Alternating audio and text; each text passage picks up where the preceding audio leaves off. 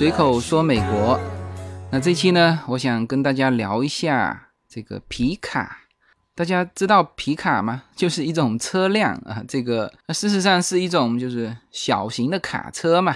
那么为什么聊这个皮卡呢？其实，嗯，关于皮卡，就是中国和美国呢，目前还存在着一些差异的地方。所以呢，我想通过这一期来聊皮卡，给大家解开一个疑问，就是为什么美国的家庭有这么多的皮卡车啊？你到美国的街面上看，你会比在中国哈这个城市里面啊，会看到更多的这种皮卡车。这个我相信到过美国旅游的人一定会有这种体验了。那么我第一次到美国就感觉，哎，为什么这边会有这么多的皮卡？然后呢，很多家庭用这个皮卡车，那么这个可能和呃中国就大不一样了嘛。那中国大部分的家庭是用轿车，那么美国的家庭呢，它但凡当然这里面有一个差异哈，就美国家庭一一般有两三部车，就是正常来说，在美国就是一个成年人配一部车，基本上是这样子的哈。然后小孩子如果是长大成年，一到十八岁立刻考一个驾照，他也立刻要拥有一部车。所以说，正常一个家庭外面停三部车，这个都是正常的。那么基本上美国，你如果说是一个 house 的配备，它基本上是配六个车位啊，当然还有更多的哈。呃，这个六个车位当然不是都在自己房间里面哈。就正常是有一个车库，这个车库正常可以停两部车，然后呢，车库外面不是还有两个位置吗？啊，这还可以停两部。然后呢，沿着你家的这个路面，你还可以停两部。当然，没有人家里会多到六部车这么多，但是正常两三部车这是一定有的。啊，这个当然跟中国是有差别，中国正常一部车嘛，啊，最多两部车。所以说，在美国这边呢。拥有皮卡的机会呢，当然是比中国要来的多，但是呢，还是不能够说完整的解释啊，或者说很清楚的解释为什么美国家庭都基本上会有一部皮卡。我刚才做这期节目之前，我到我整个的，就是我这个这条街嘛，我我这我这个街不是主干道哈，是绕进来的一个街，大概整条街住了二十户人家。那基本上有二十部皮卡，有些家庭没有，那他不，比如说如果只有两部车，比如说我们家现在是两部车，那没有皮卡。但是呢，有一些家庭有两部皮卡啊，所以说呢，就正常每一个美国家庭呢，他可能都会有一部皮卡，就是这个现象你不能解释。那么我原先也当然也想到了，就是说，那那是不是家庭嘛？美国这边呢，很多。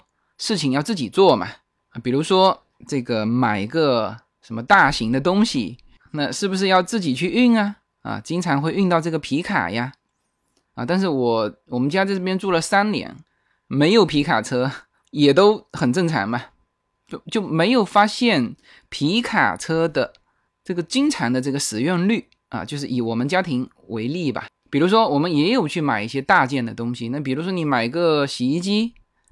那有送货上门呀，他还包安装啊。那那你比如说你你做一些大型的事情啊，比如说你砍一棵树，那人家是由专门的人来砍，砍完这些东西要包运走的。我总共就一次，就是我买一个放在厨房用的落地的一个柜子啊，那那个是你要自己去拼的哈。那那个很长，那我就开着我的那个。塞纳去了，就是把这个最后一排推倒，中间那一排往前移到最前面，那也正好能够放得下我那个柜子的长度。然后我测了一下这个柜子的长度，好像跟皮卡后面的长度也差不多。也就是说，以我我的家庭现在的使用，其实是用不到皮卡的。那么为什么？每个美国家庭基本上，他他但凡到第三部车的时候，都会配一部皮卡呢。啊，这个是今天要解决的问题哈。好，OK，我们先回到这个皮卡车本身吧。那么我这次和一个听友啊，他来洛杉矶找我嘛，那我们在一起喝咖啡聊。那我就聊到皮卡。那么其其实他也是知道为什么美国家庭有这么多皮卡哈，但是他之前在国内是啊，正好是做皮卡车的销售的，他有在 4S 店工作过嘛，他还给我讲了很多这个关于这个什么什么庆铃和长安铃木啊这个之间的这里面的发展轨迹啊，然后同时跟我讲了一个，他说皮卡车为什么在中国卖的不好呢？他以上海举例子，上海。对于皮卡车的销售是有限制的，什么呢？这种车辆称之为特种车辆，也就是说，你个人肯定是不可以买，啊，就是那个人不可以买，那就是家庭不能买了嘛。好，什么人能买？人什么人能买呢？就单位，而且这个单位呢，还不是说那种小型的单位，呃，稍微他他说了嘛，基本上都是呃中型的国有企业啊，这个可以过来买。那具体需要什么手续，我不太清楚哈。OK，这个是就是上海对于皮卡车的限制。那当然也有一种说法，这个我今天为了做这期节目呢，我去看了一下汽车之家嘛，那正好有一个试驾的那个视频，它试驾的是福特的猛禽和这个丰田的坦途。那其实这两辆车，呃，当然不是说不可比哈，那实际上就是它比较好比。啊，我待会儿会说到哈。那其实很难比的是福特的猛禽和公羊啊，这两个是很难比的。那么在这个视频里面呢，就提到一个啊，说这个买猛禽呢有两个优势，一个是在税收上有优势，就是进口税啊，它这种车辆可能比普通的小轿车进口税更便宜。第二呢，倒是我我有点意外哈，他说。在中国可以上一个农用车的牌照，那这里真的如果能上农用车的牌照，那么它就解决了那个上牌的问题嘛，就是个人不能买的问题。但是当然这里面这种农用车能不能开进市区又是一个问题。那我觉得这里面肯定是有一些矛盾的哈，或者说就是现在的新规是什么，这个我不太清楚。当然这也不是节目的重点。但是总体而言，现在中国的家庭对于这种皮卡的使用还是偏少数。那我们家族在中国有十几户吧。那最早是我们家先买车的，那后来一家一家全部买车。目前十几个家庭没有一个家庭买皮卡的。那么这个是大致的一个中国国内现在皮卡的。生存状态，那么当然我不是这个汽车行业的业内人员哈。如果听众当中有对于这一方面啊，对于皮卡在中国的使用的情况了解的更多的，也欢迎这个批评指正哈。那么这是中国的情况，你回过头来看啊，对比着看美国这边，刚才说了，呃，皮卡是随处可见，而且呢，你在中国看到的皮卡更多的是工具车，就是。小一点，我自己曾经开过我的第一家单位，那时候有丰田工具车，我就开过那个就是皮卡，但是它叫工具车，就是可能在中国即使是有皮卡啊，更多的是这种。那么在美国更多的是什么呢？是公羊和猛禽啊，那这个是皮卡的第一首选。那我刚才说了，为什么说其实那个丰田坦途和猛禽就很好比嘛？这个。当然，这这这两个价格差不多哈。丰田的坦途大概是五点七升排量，呃，猛禽会高一点，六点二升。呃公羊也是五点七升，排排气量是差不多。但是坦途是什么呢？它日本车子的那些优势它都在什么呢？舒服嘛，啊，耐用性感觉好像也高一些。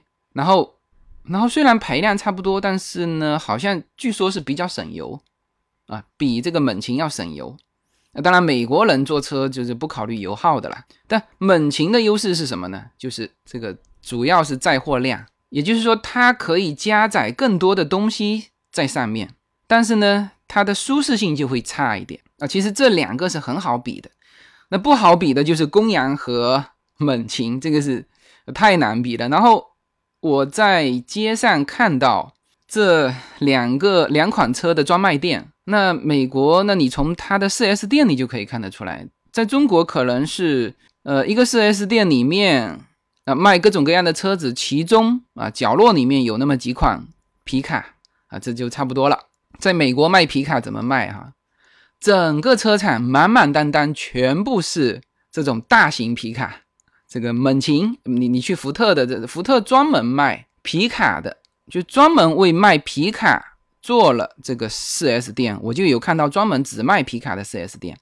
好，再走几步就看到专门只卖公羊的皮卡的 4S 店，那几乎这两个靠在一起。然后我不是在一个地方看到这种现象哈，我我去了好几个城市。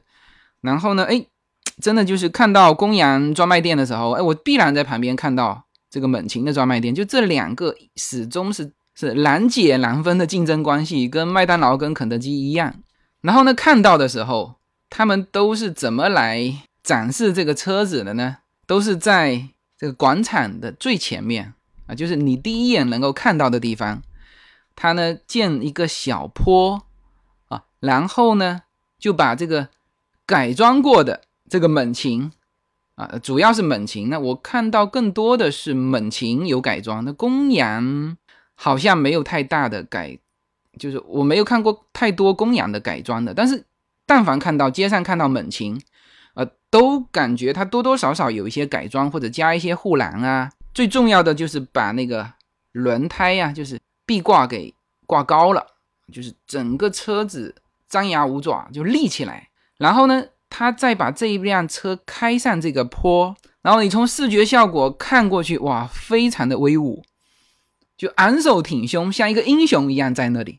啊，所以我我之前说有说到这个为什么这个变形金刚里面汽车人的领袖是擎天柱，你到美国的路上你看一下，你就知道为什么他是领袖，他看上去就像领袖嘛。那么擎天柱就是那个 truck 嘛，啊，你在美国的路上。我第一次看到 truck，真的是，就我们原来在国内看的更多的，就最大型的卡车，你也很难和擎天柱比啊。再加上美国对于车子，我不知道为什么，就是都保养的非常好嘛，就是每一片叶片都擦的锃亮。那个开在路上，阳光一晒，哇，它就是一个英雄归来。那么皮卡也是这样啊，无论是猛禽还是公羊，它首先高嘛。然后再把这个壁挂给悬高了，那不是更高大？我我我家里两部车全是高的车，全是大的车哈。但就算我的这个车，我去平行的看这个猛禽和公羊开过来的时候，它都高我半个头。当然，在美国呢，这个皮卡我也有看见小一点的类似工具车哈，但是看的多的还是大的，就是这种五点七排量的。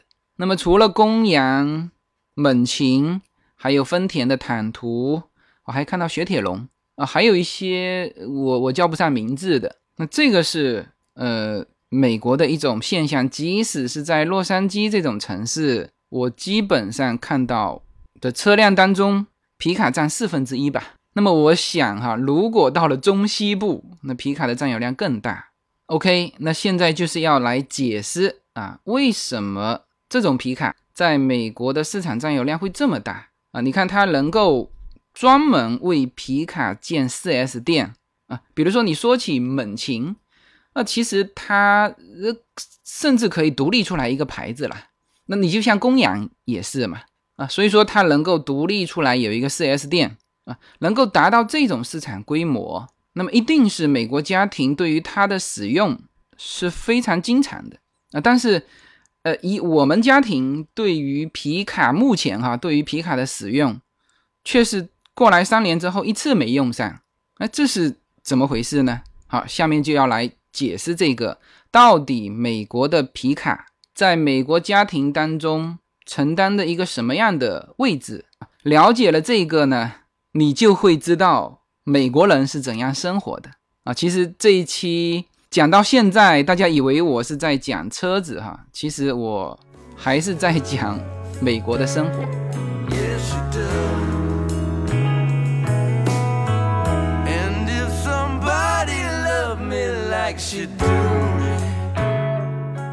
大家好，我的随口说美国移民专辑已经上线，大家可以出门左拐，在我名字下你会发现一张新的专辑，那张就是我随口说美国的移民专辑，欢迎大家点击收听，谢谢。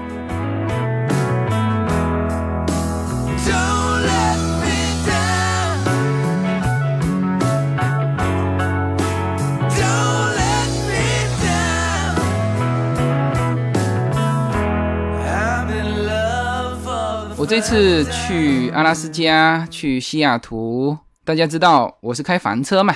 那么之前在房车的节目里面跟大家说过了，房车实际上有两种，就两大类哈。一种是就车子和房子是连在一起的啊，这是一种。那我这次开的就是这一种。那我这次开，因为我是 C 照嘛，呃，有听友问我说，哎，你你是用什么样的驾照能够开这个车？我二十九的这个尺寸的车子是算非常长了，大家可以从我的朋友圈或者我的这公众账号当中可以看到这些照片啊。它的车子已经非常长了，但是呢，我用 C 照是可以开的哈。二十九是用 C 照开的，里面是最长的长度，然后过了三十就是 A 照了啊。所以说，如果是三十的。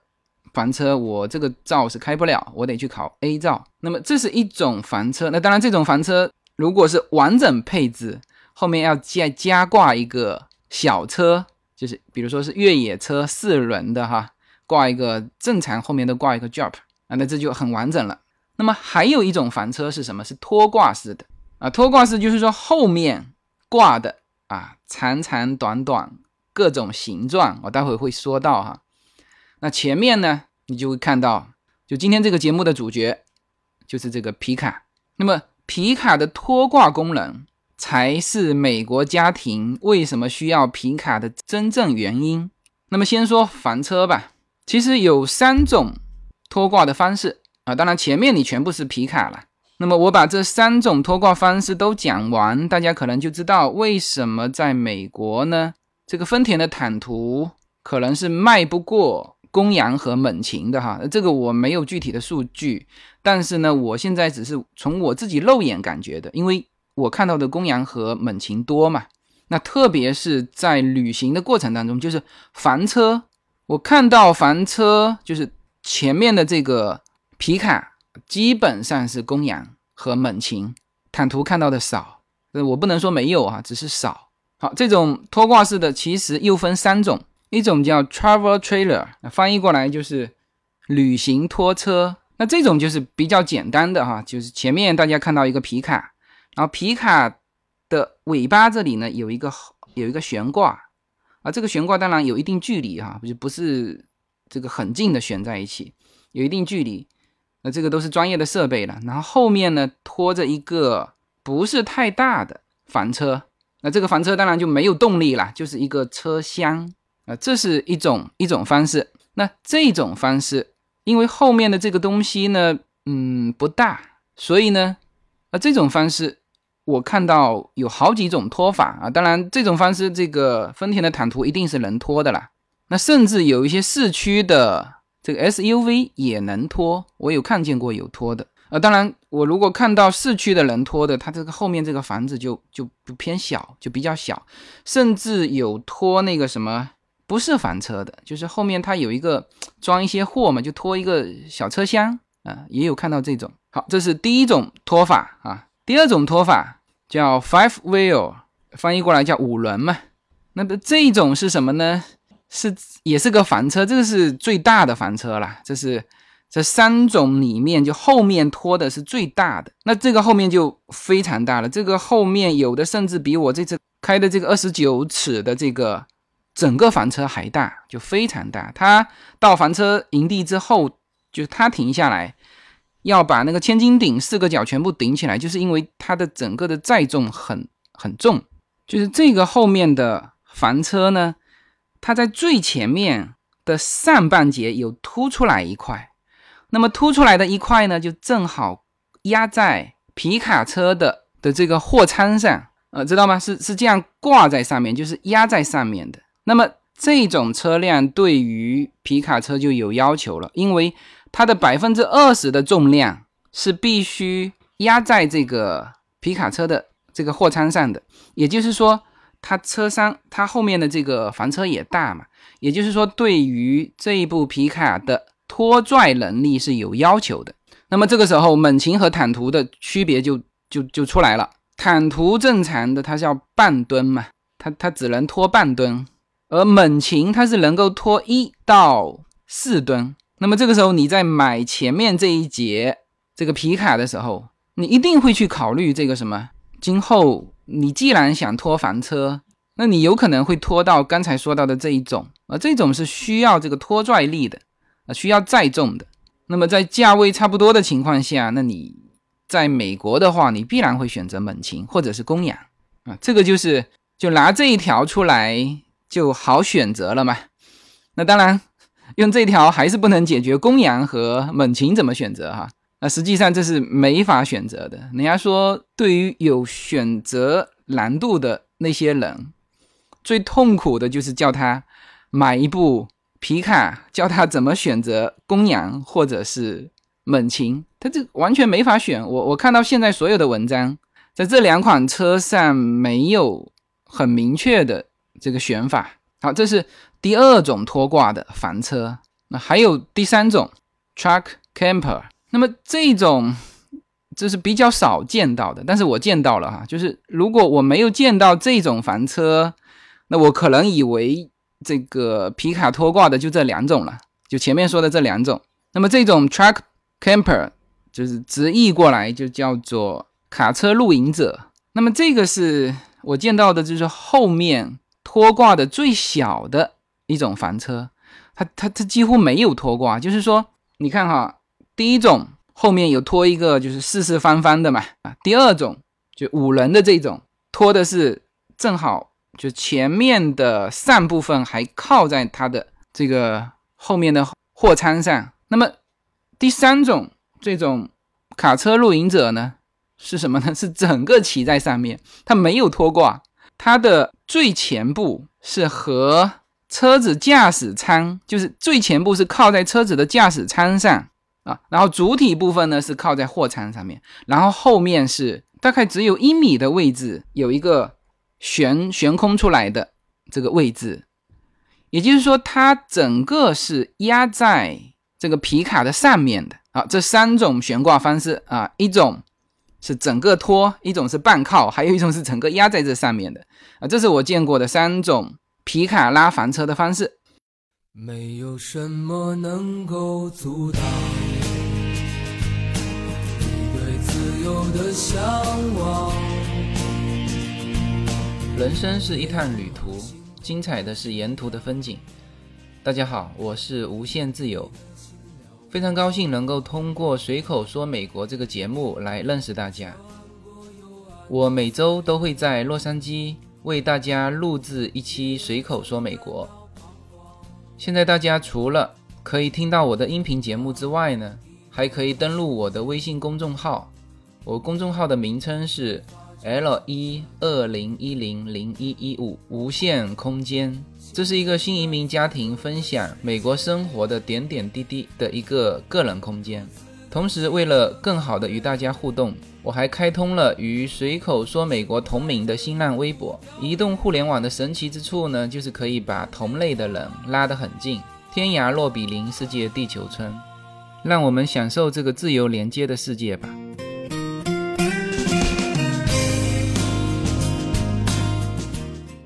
好，那么这个皮卡呢，除了拉房车之外，那我这次旅行是看到了这个皮卡真正皮卡的使用用途哈。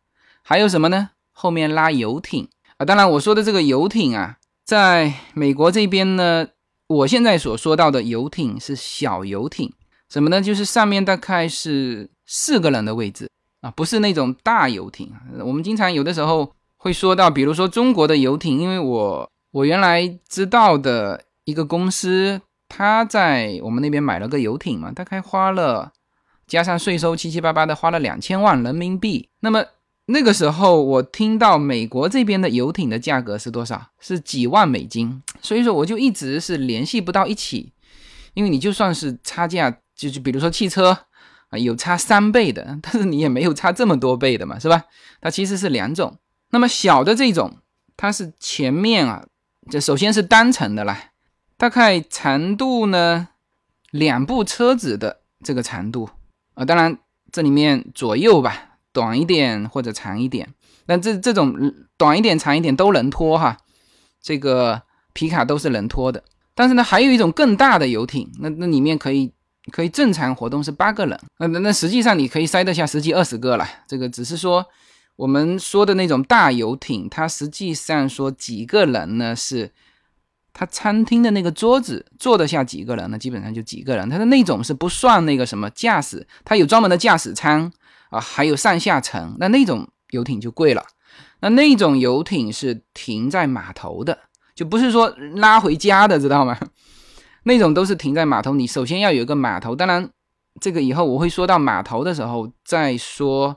美国的这个游艇文化啊，它码头的停放的成本也是比国内要低得多得多的哈。那么我现在说的说到的是小的这种游艇，皮卡拖的是这种游艇。那么它怎么拖呢？它其实有专门的有一个拖游艇的一个悬挂装置，就是有一个板很长的板，游艇呢就是有一个轮子把它拉上这块板，然后就固定在这上面了。那么它等于是后面拖个房车嘛，就是游艇和这块板是紧紧粘在一起的，然后呢，前面一个皮卡拖着，那就可以去到到处啊。这个我到处都可以看得到这种场景。当然城市里面看到的少嘛，城市里面你都是把它准备清楚再拖出去啊。但是在这国家公园或者在有湖的旁边就看到的非常多。那么。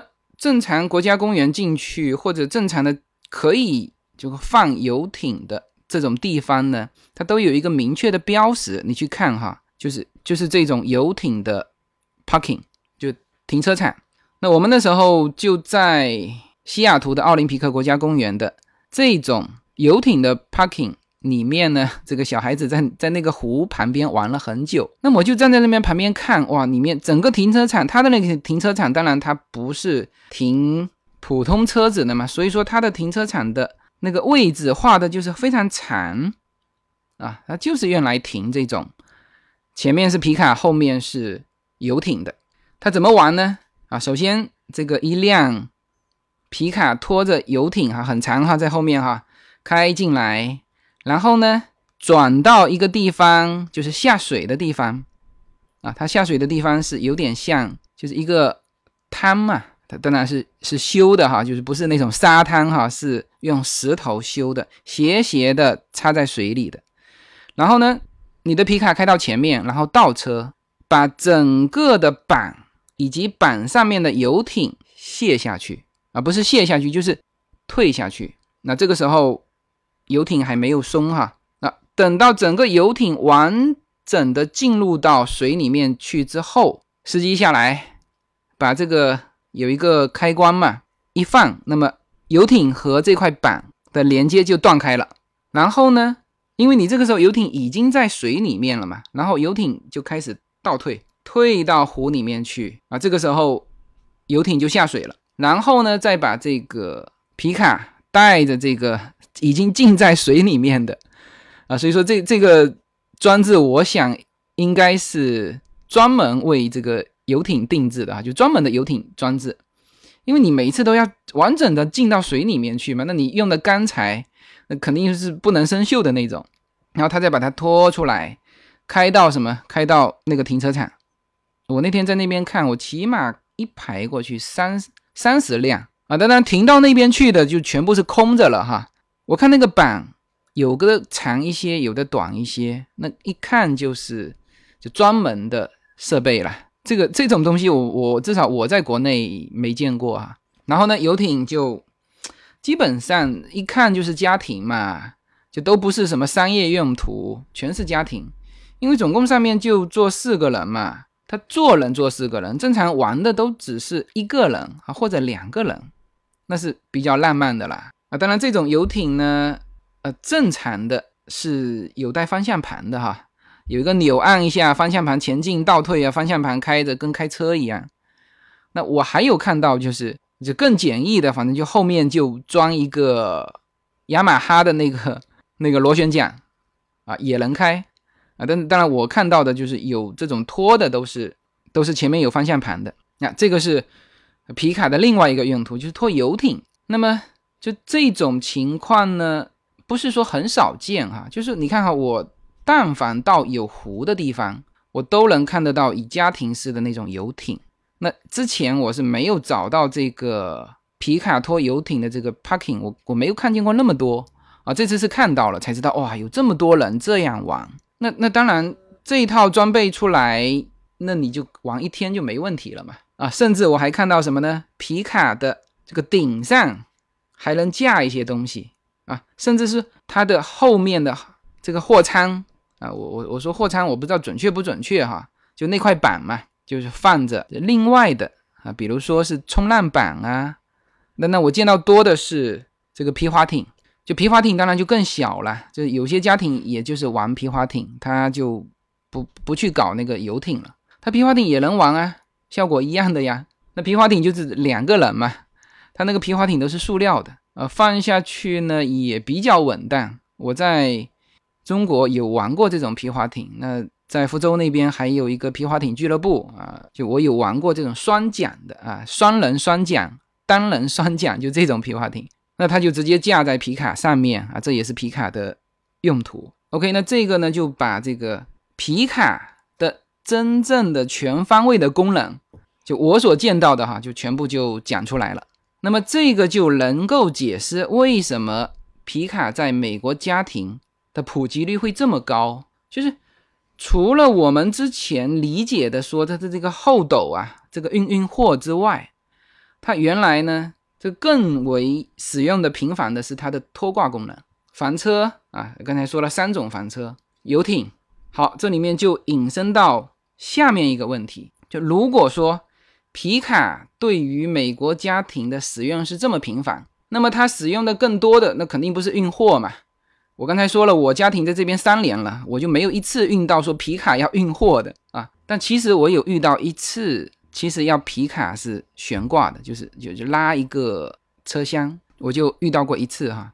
那实际上家庭如果以我现在的这种活动能力哈，这是用不到皮卡的。好，那么。如果说美国的家庭这么频繁的用到皮卡，说明什么？说明他们在周末或者是假期的时候是会频繁的用到游艇和房车的。那么房车之前我说过了嘛，就是如果你一年有两次能够用到房车，那么我建议你买一辆房车，因为租的是相当贵嘛。我这次租了九天，两千二美金。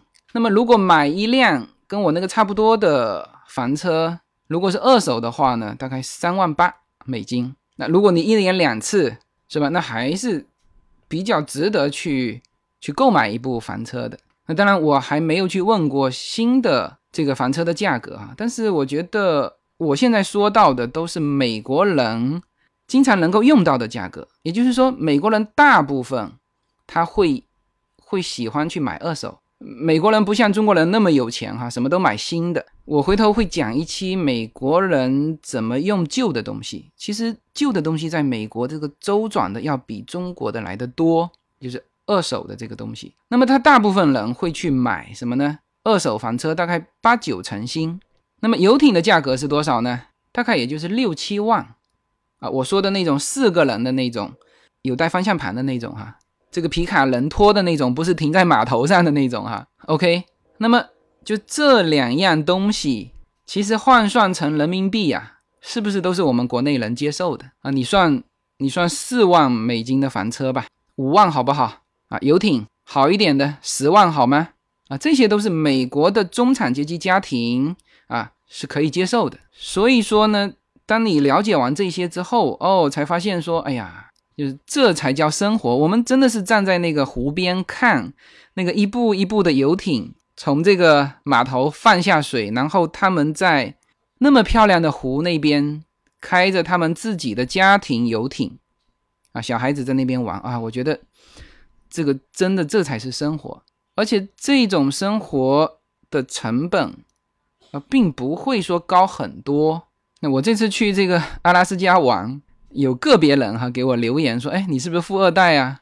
呃，首先我一定不是富二代，因为我不是二代，OK，我是自己创业的一代哈。那我不认为说是是什么很很富裕的人。那么我们目前在美国，也就是个中产阶级家庭。但是呢，那现在是时间的问题了，就是说，如果你有时间，那当然还要考虑到家庭的这个。有些人就是买了房车之后没地方停，知道吗？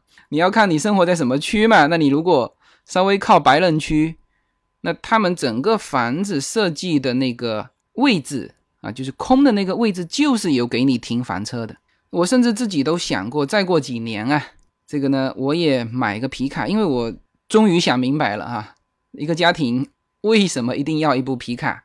我如果再买第三部车，我一定是买皮卡。那么皮卡可以拖挂后面的房车嘛？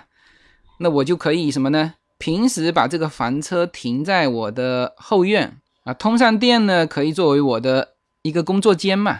然后呢，有用的时候我就把它拖出去。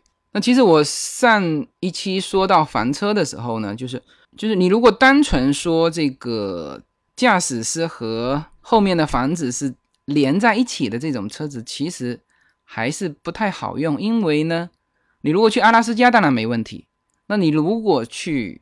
旧金山，你如果路过旧金山，那你或者说你想进西雅图吧，你开这么大的房车进西雅图是吧？那这个时候如果是可分离的就好办，哎，我就把车子停在比较靠近的房车营地，然后一分离，那小的这个部分呢，就就比如说是皮卡拖后面的房车，那我皮卡就可以拐到城市来嘛，就是正常的驾驶。所以这个就是解释为什么那些。有大房车的后面要挂一个市区的小车，就他们如果长途旅行的时候要进到那个繁华的街道，那他不可能大车进去，那就是把大车一放，后面拖挂的这部小车就就进进市区了啊。所以说我在想说，哎，我如果是有第三部车，那我搞一部皮卡，那么呢也买一个，就是看这个我我后面的需求了。如果有这个能力，那就搞一个二手的这个后面拖挂的房车嘛。平时没事就把它停在花园里面，可以作为我的工作间呀，作为我其他的用途。因为它毕竟是可以睡人的嘛。那么需要旅行的时候，就把它一连接就开出去了。那么至于说那个游艇，我现在是还没有这个想法但是房车，因为我开过一次，觉得真是好用。你。作为家庭来说，你无论开到哪里，你先解决吃的问题跟住的问题，是吧？这个是我现在已经摸索出来，而且开过一次，觉得也不也没有什么心理障碍。但是游艇这个事情，我得下次跟着一个有游艇的家庭一起出游，啊，看看他们是怎么玩这个游艇的。但总之呢，其实这个价格刚才说过了哈，其实这种。生活方式，作为中产阶级家庭来说，都是玩得起的。那这也是我喜欢美国的一个原因啦。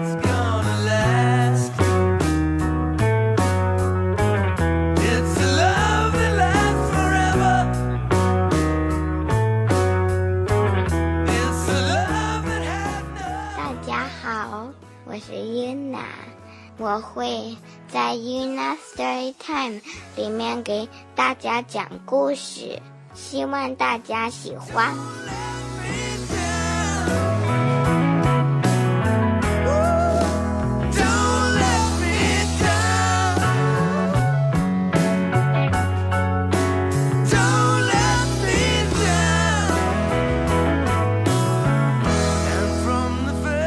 我前几天和一个。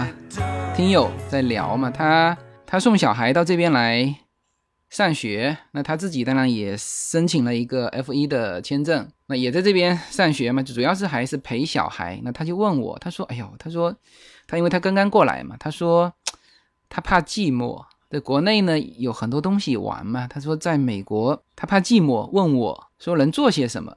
呃，当然他实际上是想问我说能够做一些什么。”事业啊，这个做一些事情啊，他他所谓做的事情，我就知道，基本上中国人说，哎，我们这个搞一些事情嘛，搞一些事情就是做一些 business 生意啊。但实际上呢，我觉得生意哈，这个我回头会另外讲。讲新移民在美国怎么来做这个生意，其实很大的一块还是要跨在国内的市场。所以说，我建议他，我说你到美国呢，我觉得你不用担心，美国啊可玩的东西非常多。我就给他举了这个皮卡后面拖挂的这个，又是房车啊，又是游艇啊，哎，他一听眼睛就亮起来了。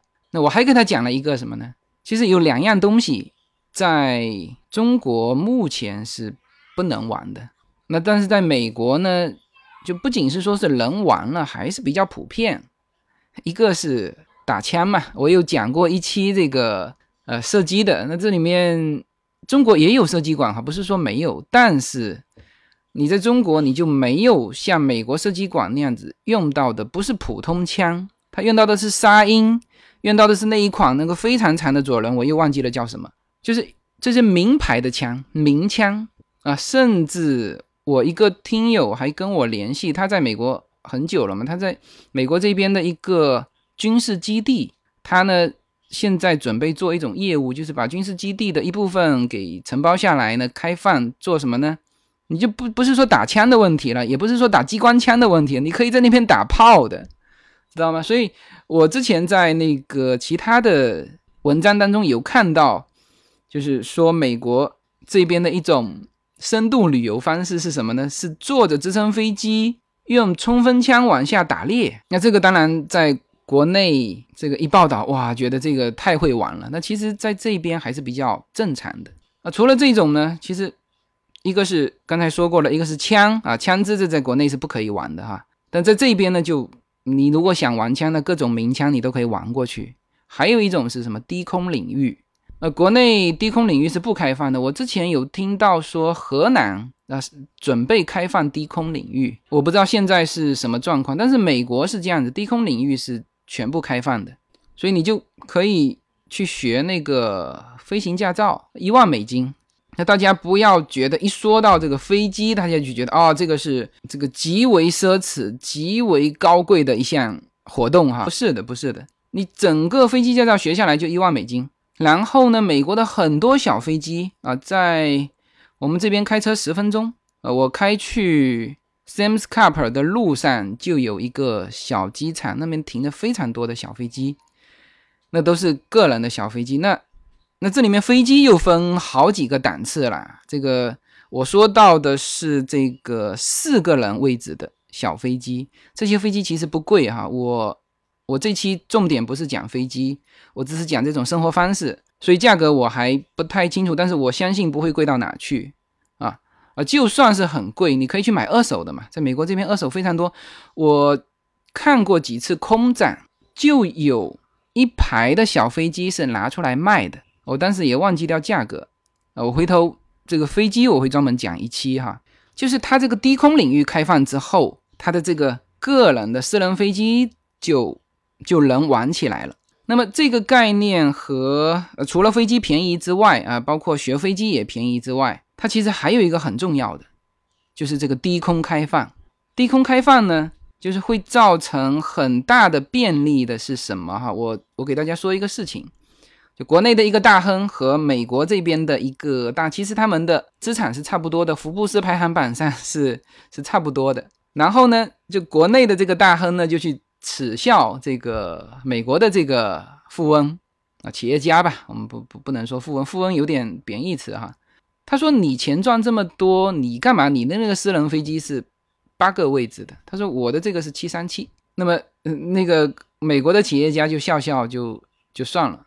因为美国人用东西是重在实用，他不会去跟你讲排场。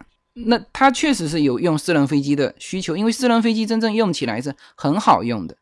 我我我真的要回头说一期这个低空和小飞机的事情。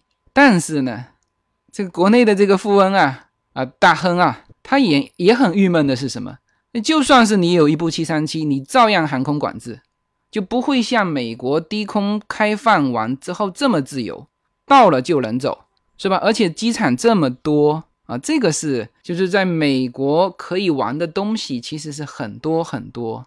那么对于我们这些在国内前半生吧，这个一直很苦逼着埋头工作的这些人，其实既然到了美国，我个人建议哈，就是你就别那个什么，整天一门心思还想着怎么赚钱。当然，这个生存的钱是要赚的哈，就是说你要有些事情啊，呃去做，这个是没有问题。但是我我我说这个意思呢，我不是说走到这个事情的反面去哈，说啊这个你就不要工作了，不要赚钱了，你就去享受吧，不是这个意思。我只是说这个比重。就是生活的比重要适当的增强一些，然后呢，美国的这个土壤提供了你很多各种各样的新鲜的可以去体验的东西。就这里面，我们经常会看到美国人玩一些东西，我我们经常会脱口而出啊，这才是生活。这个不是我的感受哈，是几乎所有人，就是大家不约而同都是这句话嘛。就像你登到长城上面。呃突然间来一句啊，长城真美呀！啊，就是这种感受，就每个人都会从心里不约而同的发出这种感慨。所以呢，既然到了美国，建议大家呢，生活的比重可以增加。然后美国可玩的东西太多了，好吧？那这一期呢，就通过讲车子，那实际上呢是讲美国的一种生活方式。那么大家觉得这个这期节目很喜欢？欢迎给我打赏。那么，如果觉得这个专辑不错啊，请帮忙推广，好吧？那这一期就到这里，好，感谢大家。